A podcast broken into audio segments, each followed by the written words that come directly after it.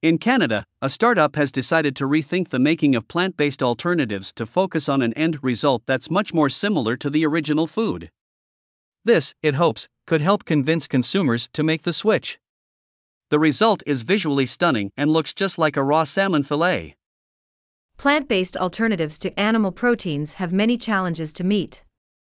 While brands are working to make their recipes healthier by not using any additives, by reducing the amount of salt or by reducing the number of ingredients, they will only be successful if they also manage to deliver on expectations of taste. In the seafood department, the result is far from satisfactory. In general, manufacturers use different kinds of rice, seaweed, and pea agglomerates to try to reproduce a similar texture, but the result is not always convincing. In Canada, a startup that recently raised $12 million in funding has decided to rethink the manufacturing process to produce a salmon fillet that visually resembles the real thing.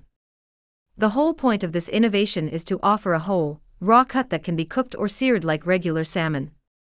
According to the owner of this Toronto based company, called New School Foods, the production of this type of alternative usually relies on heat and pressure technology.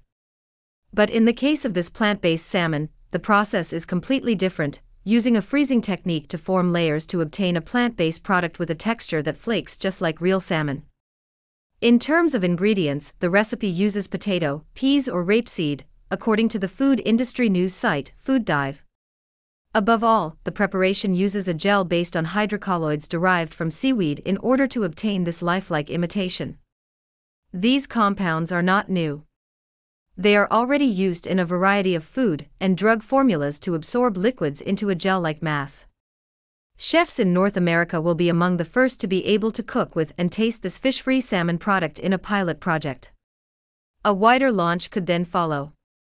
This innovation rethinks fish analogs by considering the end product as a whole cut that emulates the look and texture of the real thing, and cooks just like a regular salmon fillet. It aims to provide an answer to the environmental issues related to overfishing. According to the WWF, salmon consumption has tripled since the 1980s. Other solutions envisaged include lab grown salmon presented by Californian startups.